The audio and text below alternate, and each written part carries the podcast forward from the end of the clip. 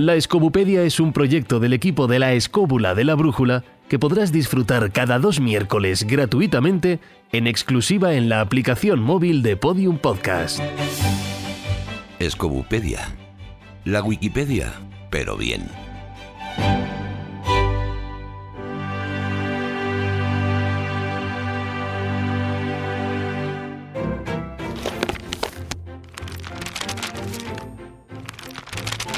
En el tomo de hoy... Se denomina momia al cadáver de un ser humano o de otro animal que mediante embalsamamiento o por circunstancias naturales se ha mantenido en aceptable estado de conservación del cuerpo mucho tiempo después de la muerte. Existen tres regiones y lugares que por sus características de sequedad extrema, frío, alcalinidad y aislamiento de la intemperie o de los microorganismos causan que un cadáver se momifique en lugar de que se degrade por completo, como sucede normalmente en casi cualquier parte de la biosfera terrestre. Dichos lugares son principalmente las actuales zonas de Egipto, Latinoamérica y el caso que hoy nos ocupa, el área de China. Damos la palabra a David Sentinella. El fenómeno de la modificación, bien sea natural o intencionada, eh, la podemos encontrar en casi todo el planeta. En el caso que hoy nos ocupa, en el caso de China, por su gran extensión geográfica y por su variedad eh, climática, el fenómeno se reparte en varias zonas, ¿no? Eh, y hay alguna de ellas que sí que tienen una especial importancia arqueológica, como por ejemplo las halladas, eh, las tumbas colgantes colocadas en, los acantilados del río Yangtze, ahí en la región de Tres Gargantas, en el centro del país. ¿no? Pero si hay unas momias en China que han llamado especialmente la atención, son las que hoy nos vamos a referir, sobre todo porque eh, encierran numerosos enigmas que a día de hoy todavía se, se intentan desentrañar. Se trata de algo más de un centenar de, momias eh, que fueron encontradas en, la cuenca de Tarim, eh, principalmente en lo que es una parte del desierto de Taclamacan, y eh, cuya datación, según Carbono 14, nos da una antigüedad de unos 4.000 años, es decir, que vivieron de hombres y mujeres y niños que vivieron 2.000 años antes de Cristo. Eh, son unas momias muy controvertidas porque ya desde su hallazgo, bueno, la difusión de las investigaciones eh, realizadas siempre ha estado de una u otra manera bajo el control del gobierno chino. Y, la pregunta es ¿por qué son tan importantes? No, bueno, pues básicamente porque se trata de hombres y mujeres de raza blanca, de nariz prominente, de cabello eh, pelirrojo o rubio y eh, con las cuencas oculares redondas, con barbas pobladas y unos datos curiosos. En el caso de los hombres, una media aproximada de metro noventa y en el caso de las mujeres de metro ochenta. Ahí es nada. Los documentos históricos eh, vienen a narrar que la civilización china bueno, pues prácticamente surgió sin influencias de ningún tipo y que el hombre blanco llegó a la zona pues aproximadamente unos 200 años antes de Cristo, es decir, con lo que es el establecimiento del comercio, em, lo que es la ruta de la seda. Pero entonces, ¿cómo es posible que se hayan hallado estos hombres blancos eh, en una época tan anterior? Bueno, pues los resultados de las, eh, de las investigaciones eh, tardaron en salir a la luz, eh, como antes decía, por una cuestión de tensiones políticas, ya que el hallazgo resultaba bastante incómodo al gobierno chino. Ya eh, si nos remontamos a principios del siglo XX, ya en el año 1910, el arqueólogo Sir Aurel Stein, él mismo fue el que descubrió la cueva de los 10.000 Budas. Bueno, pues él también estuvo en la meseta de Tarim y junto a su equipo halló algunas de estas momias. Pero en principio el asunto se quedó ahí. Ya en el año 1978, un arqueólogo chino, Bingua, eh, sin saber eh, de ese pretérito hallazgo, bueno, pues él estaba buscando restos antiguos por la zona, cerámicas, etc. ¿no? Y allí, de repente, no solo encontró todos estos materiales de indudable valor arqueológico, sino que también descubrió estas momias unas momias que estaban vestidas con, ropajo, eh, con ropajes eh, de colores vivos, rojos, amarillos, azules, pero lo que más le, le llamó su atención fue, aparte del buen estado de conservación, fue la apariencia de esos rasgos occidentales que tenían.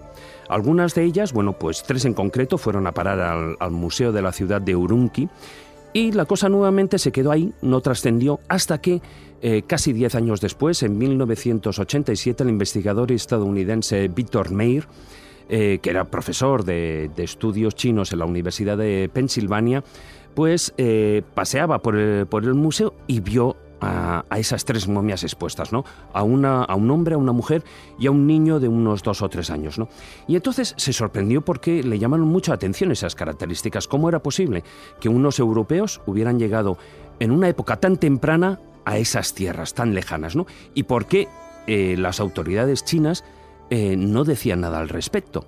Entonces, a, eh, pesar del gran interés que Víctor Meir tenía por hallar, por realizar toda la investigación, no la pudo hacer de manera inmediata debido, pues bueno, pues en aquellos momentos, en aquellos años, a la complicada eh, situación sociopolítica que se vivía, que atravesaba China en aquellos momentos, ¿no?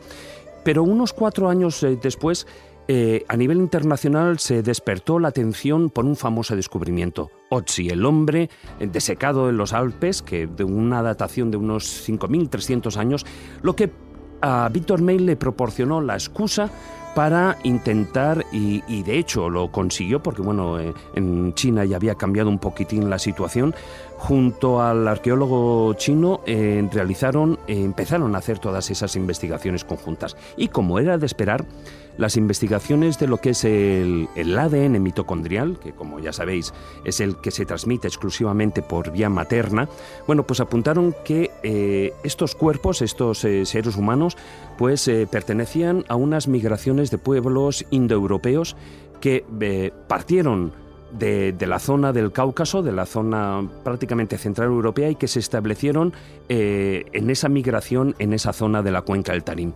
Por lo tanto, se trataban de hombres blancos relacionados, y esto es muy importante, con los cromañón de la Europa paleolítica. Pero además, en los enterramientos no solo, eh, bueno, se encontró, los, las momias estaban vestidas, sino que también hallaron como si se fueran a marchar de viaje, bueno, pues lo que eran las prendas, otras prendas dobladas, mantas, sombreros, abrigos, etc. Y ahí una, una doctora, la investigadora Elizabeth Weiler Bamber, que es una arqueóloga especializada en tejidos, comprobó que la trama de los tejidos, que ella dedujo que eran sartas de cuadros, era típica de la zona eh, centro-oriental de Europa. Y paralelamente a todo esto, junto a la ropa también se hallaron utensilios de trabajo metálicos, es decir, ruedas, cabalgaduras, etc. Bien, todo este embrollo, ¿qué viene a suponer?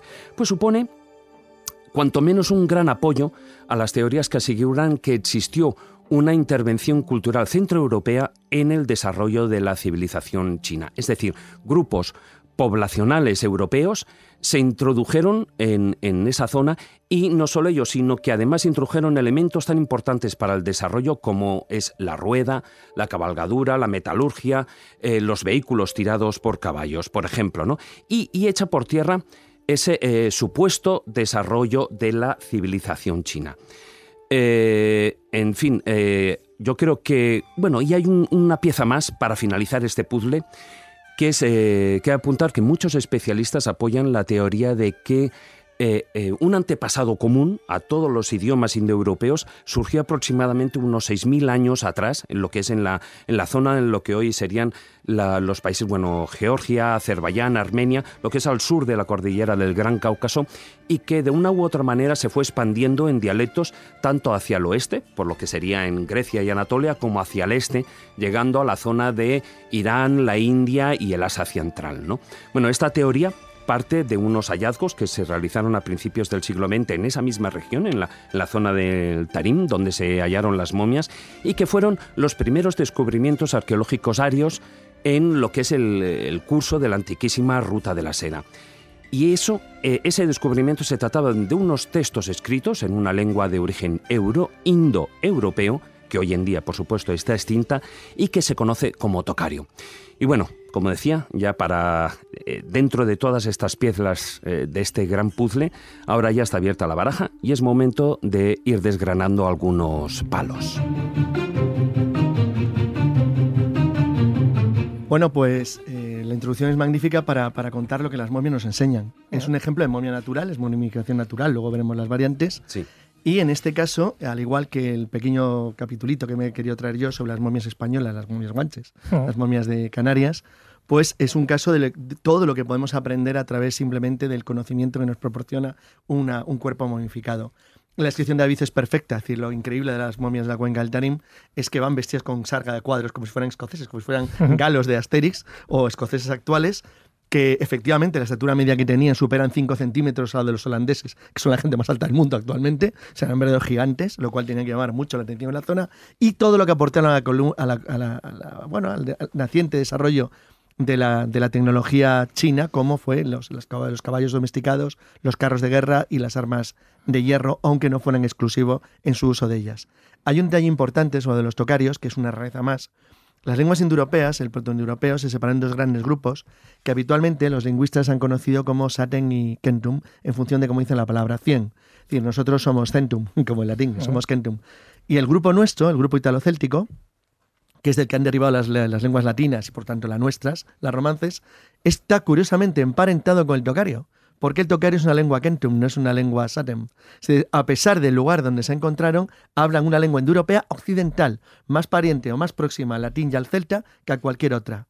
Y referente a los temas del origen, del origen de dispersión, parece ser que la lengua más próxima que existe actualmente viva al proto-indoeuropeo es el lituano que forma un grupo muy pequeñito con el letón de las casi distintas lenguas bálticas.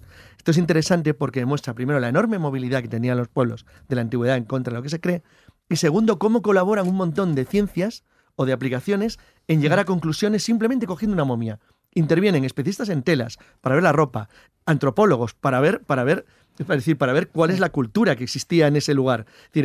especialistas en metalurgia para ver las armas o materiales metálicos, especialistas en orfebrería, especialistas en lengua, por el idioma que quedó de resto de lo que ahí se hablaba, o especialistas biólogos que analizan el ADN para intentar demostrar de dónde vienen esas poblaciones. Fijaros todo lo que se puede sacar de una momia. Claro, ten en cuenta que cada momia es una cápsula del tiempo. Exacto. O sea, cada vez que aparece una momia, además en el mm. estado que ha aparecido estas, que son impecables, lo que nos está dando es una visión que desconocíamos absolutamente de ese puzzle de la historia donde nos faltan todavía por rellenar muchas piezas.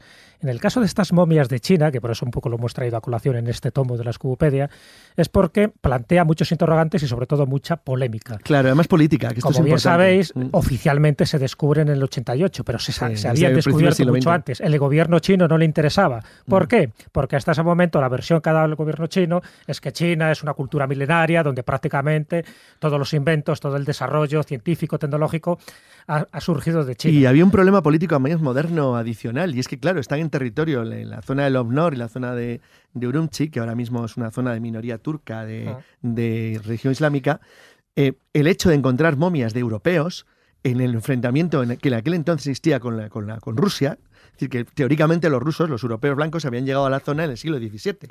Pero si de repente te encuentras con que los rusos que tienes al otro lado pueden decir, oye, no, no, que antepasados o gente parecía a nosotros estuvo ahí hace miles de años. No le interesaba, por eso digo, no le interesaba. Eran, mm. son momias opar, son como objetos fuera de su tiempo, porque ¿qué pintan ahí unos europeos caucasianos hace 4.000 años? Eso al gobierno chino en principio le, desestabiliza.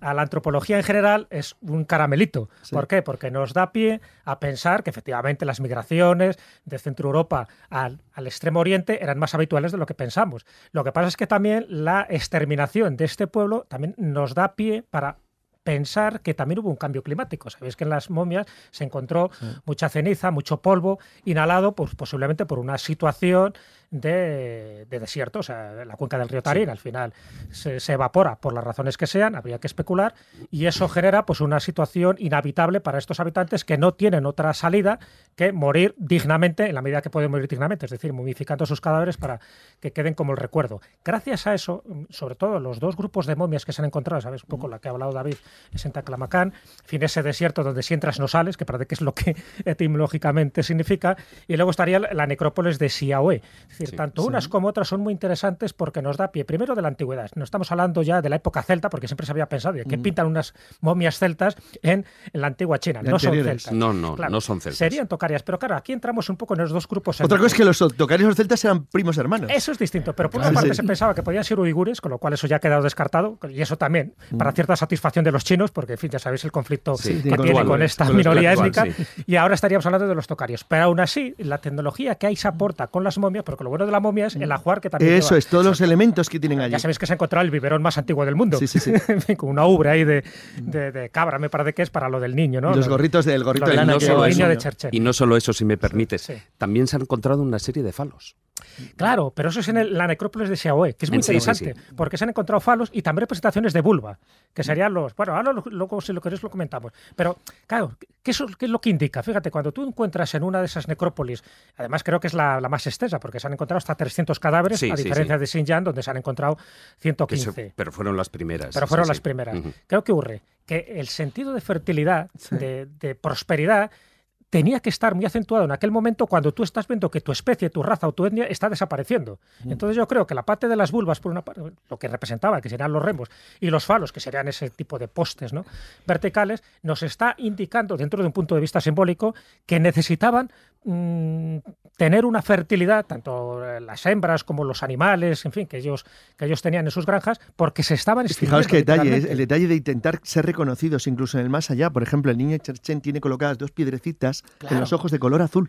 efectivamente. Para distinguirse de cualquier Pero en el fondo nos dais cuenta que es un poco mm, lo de las mm. monedas que tienes que dar al barquero, a Caronte, para que pase la laguna Estigia. Mm, bueno, dentro de esa mitología. Que es también indoeuropeo. Es indoeuropeo, es lo mismo, al fin y al cabo. De todas maneras, también ya sabéis que hay alguno, algunas opiniones en el sentido de que los falos y las vulvas también son símbolos apotropaicos, o sea, no solamente. sí, pero tienen los dos elementos. Los dos elementos, claro. Igual que el fascinum romano, el fascinum romano, que es un falo tal cual, es decir, lo llevaban las mujeres y lo llevaban también los niños para protegerte contra el mal de ojo, pero también para la fertilidad, es decir, para que, el, niño, para que el niño prosperara, que no muriera a la primera de cambio. No, pero por citar las distintas teorías que se han barajado, ¿no? Sí, mira, ahí hay una, una aunando varios de los temas que has apuntado, em, precisamente lo que es la, cuenta, la cuenca del, del río Tarim, que sigue es un río en el que todavía a día de hoy puede haber algo de agua, es una cuenca endorreica, es decir, es un área donde el agua no tiene una salida fluvial eh, a, lo que sería un mar o a un océano. un, mar interior. Eh, sí, lo que pasa es que es de lluvia normalmente. Y eh, es decir, toda la precipitación que permanece allí llega un momento, ahí tiene dos sistemas, o una porque se filtra en el suelo, u otra porque se evapora. Cuando llega un momento en el que ambas, sobre todo más la evaporación, que es el el problema de un cambio climático em, es mayor, ahí se hay una mayor concentración de sales en el terreno es una de las causas por las cuales entre el calor. Y el, y el exceso de sales de un terreno excesivamente salino es lo que provocó, por una parte, posiblemente el final de la tribu de la zona, es decir, ya no podían cultivar y, net, y les faltaba el agua. Segundo, de esa manera se han conservado mucho más los, eh, los cuerpos porque no han tenido, según todas las investigaciones, no hay ni, ni, tan solo la intencionalidad de que se, es decir, colocándoles hierbas, etcétera, etcétera, ni eso tan solo, sino sencillamente están vestidos. Y luego es algo que la doctora Barber también agradeció muchísimo porque con la sal los colores en las prendas se mantienen mucho más vivos. Lo que le permitió investigar, el origen de las telas. Fíjate que curioso además que, que era un pueblo nómada, era un pueblo que vivía básicamente de la carne y el pastoreo. La alimentación que tenían era formidable. Era un pueblo básicamente que se alimentaba de proteínas y de leche como nosotros. eran muy tolerantes a los lácteos y se movían con su ganado. El hombre de Otsi, ¿no? Eso es porque es anterior. A la lactosa. es, una, es, una, etnia no europea, no indoeuropea. Sí, además es un hombre montuno. Y no, no, pero fíjate, no, no, es que tiene razón Jesús. Otsi, ¿ves lo que se aprende en las momias? Claro. Otsi demuestra que es la población europea anterior a la llegada de los consumidores de lácteos, de los pastores del este de Europa. Claro, estamos hablando de 5.300 años atrás. pero fijaros, en esto lo que es la cuenca Altarín viene a tener unos 900.000 kilómetros cuadrados. para que la gente se haga una idea de lo que es la extensión. Al estilo chino, a lo grande. y solo una parte, una, un tercio de lo que podría ser esa zona, que es unos 300 y pico, 330 mil, es lo que es el desierto mm, meramente dicho de Taclamacán. ¿no? Con lo cual, la, la, Urunchi, que es la ciudad que está más al norte, que es la ciudad más grande de toda la zona, está al norte del desierto, se libra un poquitín más y sí que de una manera u otra bebe un poquitín de, agua de, lo que sería todavía el río Tarim. Pues que de vez en cuando... tremendamente seca, donde los chinos hacían las pruebas nucleares eh, de sus bombas atómicas. No, pero fijaros, si analizamos una de esas momias, ¿no? Que llamaban el hombre de Cherchen, es muy llamativo porque aparecen una serie de elementos. Que mide dos metros. Claro, fíjate, bueno, ya que me diera dos metros ya es sorprendente. Pero acordaros una serie de detalles que aparecen y lo ha descrito David, ¿no? Aparte lo de las ruedas, la silla de montar a caballo, en fin, objetos de bronce. Estamos hablando de algo que no tenían los chinos en aquel momento, en aquella época, ¿no? Pero sobre todo ese tatuaje que aparece en su cara. También el hombre Dios, sabes que tiene tatuajes por todos los sitios, mm. con lo cual los tatuajes tenían dos funciones y aquí posiblemente tengan esas mismas dos funciones. Una es la meramente decorativa, es decir, como mm. pertenece a un clan, entonces tú como que te marcas diciendo yo pertenezco a este clan, a esta tribu. Pero la otra es terapéutica. Es decir, cuidado, se hacían muchas veces tatuajes en ciertas zonas porque parece que conocían los lugares donde si fuera a través del tatuaje una especie de acupuntura. De acupuntura, lo cual sería el colmo que a los chinos también le quitaran eso. a los chinos no les gusta nada ese comentario. Es esa parte y además también de protección, de protección. Sí, porque algunos son como puntitos, algunos sí, exacto, no son No, no, y símbolos, claro, símbolos solares, etcétera, etcétera, eso es, mm. es lógico también como protección. Y luego, bueno, pues es, aparte de la buena protección, también hay otro cuando tú estabas apuntando el tema Tocario, eh, como antes hemos resaltado, no son de ascendencia celta, aunque por... parientes íntimos aunque por los, sí, pero eso se sabe por los tejidos, se deduce y por, la propia... Eh, pero existen pinturas en la zona de lo que eran los tocarios. Sí, existen pinturas y es Pero muy posteriores, de su fase final además ya. Claro, cuando ya curioso verlos ahí con, los ojos redondos y pelirrojos, eso llama mucho la atención. Pero el mundo celta eh, evidentemente tiene una conexión fundamentalmente con el mundo europeo. Eso son, que yo eh, eh, he contado en muchísimas ocasiones la famosa sello de este atieta de Mohenjo-Daro, que parece que representa al dios Arnunos, que es un, dios netamente celta. ¿Cómo llegó? Bueno, pues a lo largo del tiempo y a lo largo de, las costumbres o del lobo boca oreja. al final llegan a ver, pues, claro, las migraciones no es algo de ahora. Fíjate, si mm. hablamos, por ejemplo, del Pacífico, en fin, todo el trasvase que hubo ahí de navegación, donde muchas mm. cosas de la isla de Pascua se sabe que pertenecen, por ejemplo, pues a las, culturas andinas de las épocas precolombinas. Pero mm. en este caso ya no es el contacto que ha habido, sino la antigüedad que tiene. O sea, ¿qué pinta una silla de montar hace 4.000 años en una zona donde no se utilizaba sillas de montar?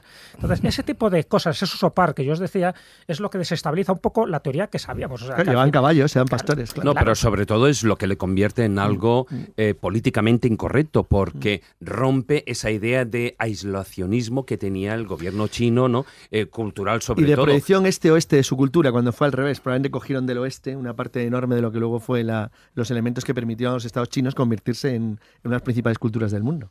Y luego hay otro último, otro punto, que es el, de las creencias culturales, porque no en vano estamos hablando de enterramientos. Es decir, cuando eh, en un enterramiento encontramos mm, ya no solo es eh, la persona vestida, sino una serie de elementos votivos, es decir, como pueden ser por una parte los falos o pueden ser eh, las mismas ropas que, a las que yo antes aludía, dobladas, preparadas para el viaje a ese más allá. Eso implica unas, eh, unas creencias religiosas determinadas que incluso posiblemente fueran eh, se podrían relacionar incluso con las tribus Bo, o sea, lo que era la religión Bo, que es el antecedente, sí, lo que es el antecedente del budismo, posiblemente incluso eran esos primeros que introdujeron el budismo en la zona de China. Sí, Bo y Bonpo. Perdón, además ya sabéis que a partir del 600 eh, del 600 aproximadamente antes de Cristo, cuando el budismo se empieza a, extender por China, incluso hay algunos monjes que se hacen modificar dentro de estatuas de Buda. Eh, y en algunos casos y tal, que se sabe perfectamente, vamos, existen las fotografías, se averigua por medios eh, por medios no lesivos y tal, que dentro hay un monje dentro de una estatua de Buda. Pues, a ver, acordaros que estamos hablando de una época, 4.000 años, que es relativamente reciente, es decir, ya las creencias religiosas, los templos, acordaros de Sumeria, de Babilonia, en fin, de toda la cultura del Valle del Indo ya había una concepción sagrada y religiosa del mundo y de la pertenencia a unos dioses determinados. Y por lo tanto, aquí no hemos encontrado estatuillas de dioses, pero está claro que ellos creían en sus dioses, los que fueran. ¿no? Para mí lo, llamativo de todo esto es un poco como eh, un tercio de las momias que aparecen son de niños. Es decir, o había mucha mortalidad de niños, lo cual tiene su lógica, o también podría referirse, como han dicho algunas teorías, a sacrificios de niños precisamente para evitar mm. esa desgracia a la que está abocado. Ya sabes que cuando las cosas van mal dadas, los sacrificios de animales y de humanos empiezan a, menudear. Entonces, no se sabe si en este caso el que hubiera tanta mortandad de niños, por lo menos de las 115 momias encontradas en, la cuenca del Tarín, se obedece a muertes naturales o a muertes rituales. Porque... Mm. Tú lo has dicho también, David, el hecho de que se prepararan tan bien, que se modificaran con ese mimo, eh, primero, evidencian una carencia en el más allá. Es decir, tú mm. preservas un cuerpo porque crees que antes o después ese cuerpo va a volver a la vida en la forma que vuelva. Y segundo, porque no deja de ser un ritual con mimo que tú estás haciendo de los dioses para mm. tenerles eh, propicios y que no ocurra la desgracia que ellos estaban pensando que iba a ocurrir, que era pues la desertificación de toda esa zona. Pero fijaros que el hecho de, de que tuvieran el mismo enterramiento todas las prendas dobladas, es decir, la maleta preparada, es que estaban pensando en algo que eh, en aquella época precisamente también se estaba produciendo en otros lugares en cuanto a creencias, como podía ser en, el antiguo Egipto. Es decir, en, Egipto, en el viaje, en el más allá, preparando ese viaje. En Egipto había una industria de momificación. Por eso quería interesaba el tema guanche como comparación, porque el tema, del tema de los aborígenes canarios es interesante porque son momias provocadas, ah. donde está claro, actualmente sabe que existía una razón de incluso de estructura social. No, y se sabe el tipo de momificación, sí, sí. Donde había una operación sobre el propio cuerpo, probablemente desde 1876, que fue la primera vez que se detectó la posibilidad de incisiones para extracción de órganos internos de manera a garantizar la conservación mejor de los cuerpos. ¿Qué es lo que hacen los egipcios que tenían toda una industria montada sobre ello? El caso de Tanning es curioso porque en el caso de Tanning es lo que dice Jesús, lo que estabais comentando los dos, donde parece que hay una especie de necesidad de garantizar el paso a un mundo mejor. Mm. Eso está claro. Claro, porque son momias naturales, por una parte, pero da la mm. sensación de que hay como un pequeño proceso. no, no se mm. viscera, no se quitan los órganos, pero como si fueran conscientes ellos de que esos cuerpos iban a quedar momificados. Hombre, yo me imagino que es de la misma manera como lo que sería en, la época protoegipcia, pues el hombre siempre ha intentado imitar a la naturaleza. Ah. Entonces, en las zonas desérticas o donde se dan las condiciones climáticas para que los cuerpos se momifiquen de una manera natural, eh, el hombre lo que hace es copiar el proceso de la naturaleza. Entonces, ¿qué ven? Si mm, dejaban un cuerpo o un cuerpo de un animal quedaba allí en el desierto y al cabo de tres días no se había podrido, sino que estaba mm, mm, reseco, ese mismo proceso es el que el hombre intenta eh, lo utiliza, lo utiliza, o, cuando se ha, o cuando se ha buscado fundada, o sea, es proceso, digamos, la momificación en base a, eh, en base a, mm, utilizar elementos que provocaban ese proceso de momificación. Me estoy refiriendo, por ejemplo, a las eh, momias americanas, en concreto las peruanas y tal, que se metían en vasijas de barro ¿eh? para que se momificaran por su propia cuenta y tal. Unas se momificaron y otras no, eso también es verdad. Sí, eso en la cultura paracas. Pero en la cultura paracas, claro. Sí, sí, que, era ahí en la costa, que además, fíjate, que estaba cercano porque también era una costa, la parte en los acantilados cercanos al mar. Pero aunque hoy estamos hablando especialmente de estas momias eh, chinas, de, la, de, mm. sí, bueno, indoeuropeas, yo al principio hacía referencia a otras momias, como eran las halladas en el río Yatse y eso es curiosísimo porque eh, están ahí colgadas y mm, de la misma manera como estaban preparadas, eh, en estas estamos hablando de, que, de la preparación para el viaje al más allá, en el caso de esas momias que estaban colgadas, eh, incluso puestas en mitad de los acantilados en cuevas que no se sabe ni cómo accedieron a ellas, porque además algunos de estos féretros son de una pieza hechos en madera y que pesan más de 500 kilos, pues dentro de ellos se encontraban a parejas, es decir, como si de la misma manera como en el antiguo Egipto, pues cuando fallecía un faraón o tal, pues eh, al séquito se le enterraba con él y si no estaba muerto, pues qué penita. Pues que fuera rezando las últimas Esas eran las circunstancias. En el caso posiblemente de esos, em, de esos enterramientos en los acantilados, también ocurría lo mismo, es decir, eh, la pareja eh, iba junta en ese viaje al más allá. Aparte de la espectacularidad que tienen, o sea, visualmente cuando tú ves esos acantilados llenos de, muertos, por decirlo de alguna manera y tal, te das cuenta de que hay, un animismo fundamental que está por encima del budismo y por encima de cualquier otra creencia. O sea, ¿para qué uno se esfuerza tanto, como decía Fernando Jiménez del Oso, para qué uno se esfuerza tanto si no es en la creencia de que algo va a suceder después? Y un detalle más, por ejemplo, para terminar, la cantidad de variantes que tienen estas momias es lo que se encontró también dentro de Sajuar en los dos grupos de momias estos que estamos comentando, tanto en la, que se denomina la belleza de Lulán como en la belleza de Xiaohe. Se encontraron piezas que indican que conocían remedios terapéuticos para curarse esas enfermedades que sin duda les estaban diezmando. en el caso de la de Xiaohe, que estamos hablando de eso de 1800 años antes de Cristo, se encontraron ramos de efedra. La efedra es una planta terapéutica, quiere decir que por infusión o por la ingestión directa pensaban que eso les iba a a cuidar o por lo menos a mantener con vida unos cuantos años más. Esta mujer muere a los 40 años, que para la época creo que es una edad bastante longeva, pero mm. que se encontraran estas ramas, estas flores, que se saben que tienen unas indudables virtudes terapéuticas, aparte de ornamentales, pero no creo que fuera por la belleza de la, de la flor, o que se encontraran incluso panales ¿no? de miel desecados y tal, posiblemente está indicando de que conocían esas propiedades terapéuticas y que hasta el último momento las estuvieron utilizando hasta que llegaron a morir. Hay una relación bastante directa entre las, momias del Tarim con las culturas siberianas de Afanasevo y Androbo, ah, que son, que son muy similares, que son también indoeuropeos, un poquitín posteriores, pero pueblos incluso físicamente muy parecidos a ellos, pero más parecidos a nosotros. allá, bueno, nosotros, más parecidos a los rusos actuales, por poner ejemplo. Es decir, más parecidos a los seres humanos actuales, porque esta gente, lo que vuelvo a insistir, decir, estaban como fuera de lugar. Se O una población claramente orientada al, movimiento de, caballerías y ganado con pastos que se encontraron fuera, fuera del sitio en el que su cultura se hubiera desarrollado de manera normal. Es cierto que probablemente eso les permitió una enorme movilidad y extensión, pero como dice David, es que es 900.000 cuadrados de, kilómetros cuadrados de territorio, es que es inmenso aquello, es dos veces España, con lo cual tenían un espacio muy grande por el que desplazarse, para los pocos que eran. La Escobupedia responde. Manda tus preguntas por nota de voz de WhatsApp al 652 29 69 96. La primera pregunta de esta edición escobupédica nos la envía Esther desde Salamanca. Hola, escobuleros. Mira, que como habéis dicho que vais a hablar de la momificación, pues me gustaría, bueno, de las no momias, o sea, en general, pues me gustaría eso, que contarais un poco cómo es el proceso de momificación, que me, me interesa bastante el tema. Muchas gracias, un beso fuerte para todos.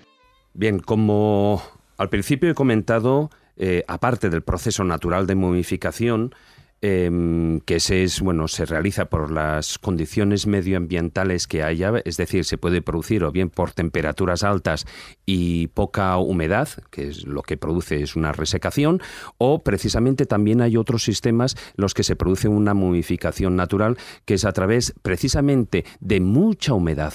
Y ahí se produce otro proceso muy diferente, aunque muy parecido a lo que es la modificación, es que el cuerpo queda todo completamente envuelto en un material que es la adipocira y que mantiene el cuerpo como si fuera em, pues todo pegajoso. Pero básicamente luego están, aparte de los procesos naturales de modificación, están, yo antes hacía alusión a, la, a los naturales intencionales, es decir, no se practica ninguna evisceración, no se practica ningún corte en el cuerpo, no se sacan vísceras, no se hace nada de eso, pero sí lo que se coloca alrededor del cuerpo una serie de elementos que hacen que eh, se pueda eh, desecar. Es decir, evidentemente para que un cuerpo se modifique lo que hay que hacer es desecarse para quitar todo el líquido y que no se produzca la putrefacción. En este caso, bueno, pues introducían o ponían, como por ejemplo antes mencionaba eh, Maese, pues una serie de, elementos. En Perú, por ejemplo, los ponían en una serie de fardos envueltos en algodón, que ya de por sí resecaba la piel, o, o eh, sales minerales, arena, etcétera, que es elementos que que resecan y luego a la par también se ponían eh, pues hierbas aromáticas, etcétera. Y, pero no se hacía nada más en el cuerpo. Y luego están todos los procesos de momificación intencionada, desde Egipto a, por ejemplo, a los que se podían producir en, en Perú, en Chile, eh, o incluso en España con las momias guanches. Es decir, eh, sí puede existir una evisceración, es decir, quitar lo que son las vísceras del cuerpo, em, se seca el cuerpo, se lava, etcétera, etcétera, y todo un proceso que en el caso más conocido, que es en el del antiguo Egipto, pues para el caso de los reyes duraba ese proceso 70 días en el que, bueno, pues aparte, por supuesto, de todo lo que es la, la mumificación material, eh, venía unido, por supuesto, porque se mumificaba porque existían unas creencias religiosas detrás, con lo cual, detrás de cada elemento, de cada eh, cosa que se iba haciendo sobre el cuerpo físico, se iba acompañado de una parte mágica. La siguiente pregunta nos la envía Luz desde Madrid. Hola escobuleros, ¿qué tal estáis? Eh, soy una gran aficionada a los temas de culturas de pasados imperios y me gustaría saber si en España eh, tenemos algún centro, algún museo donde pueda eh, ver y admirar momias y objetos funerarios. A seguir siendo tan amenos. Momias se pueden ver en muchísimos lugares, desde luego en ciertos museos, si vais a las Canarias, las momias guanches, pues es una de las de los atractivos importantes al que le gusta la arqueología. Y en muchísimas iglesias, catedrales, ermitas, en fin, yo tengo toda una lista de la España incorrupta, nada que ver con la política, donde tengo detalladas todas las momias que he encontrado, que he fotografiado y que tengo listadas, muchísimas, pero si alguien quiere ver momias eh, de una forma impecable cómo están además exhibidas. El único museo que existe actualmente en España está en Quinto, en Quinto de Ebro, que es una localidad de Zaragoza, donde se pueden ver 15 momias perfectamente conservadas con su eh, vestuario. Pertenecen al siglo XIX y al siglo XX. Muchas de ellas tienen que ver con bueno, perdón, del siglo XVIII y del siglo XIX, del siglo XX no hay ninguna. Del siglo XVIII y el siglo XIX están todas en la antigua iglesia de la Asunción, que ahora mismo se llama el Piquete, y se pueden ver, ya digo, de una manera exclusiva y permanente con una pequeña entrada, y donde se ve también claramente cómo se vestían y el tipo de peinado que tenían y cómo se las adornaba en, el momento de ser preparadas, porque, ojo, estamos hablando de momias naturales, momias también que fueron desecadas por el terreno. Es el único museo, pero desde luego momias podemos encontrar en cualquier parte de Sudamérica, en Europa, con más o menos aditamentos, pero en España, ya digo, el Museo de Quinto lo recomiendo. Bueno, en el MAN también hay algunas, lógicamente traídas de fuera. En la naturaleza de arqueología de Tenerife, por ejemplo, para los guanches. Lo que pasa es que en España hay diseminadas, como decían las principales, y además sumamente interesantes son las momias guanches.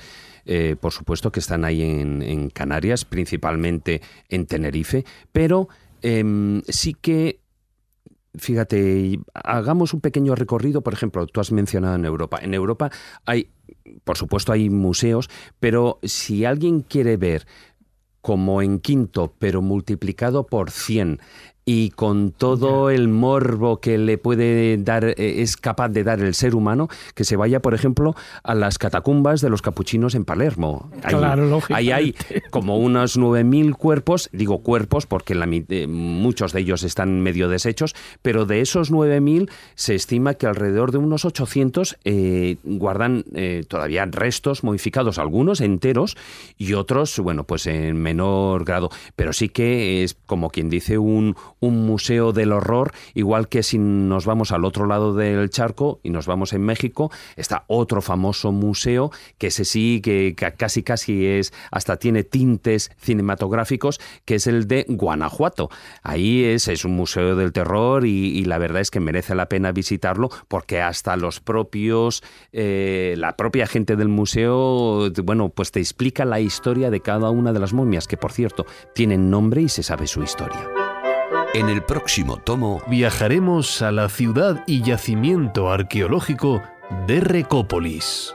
Gracias por consultar la Escobupedia. En 15 días pondremos un nuevo tomo a su disposición.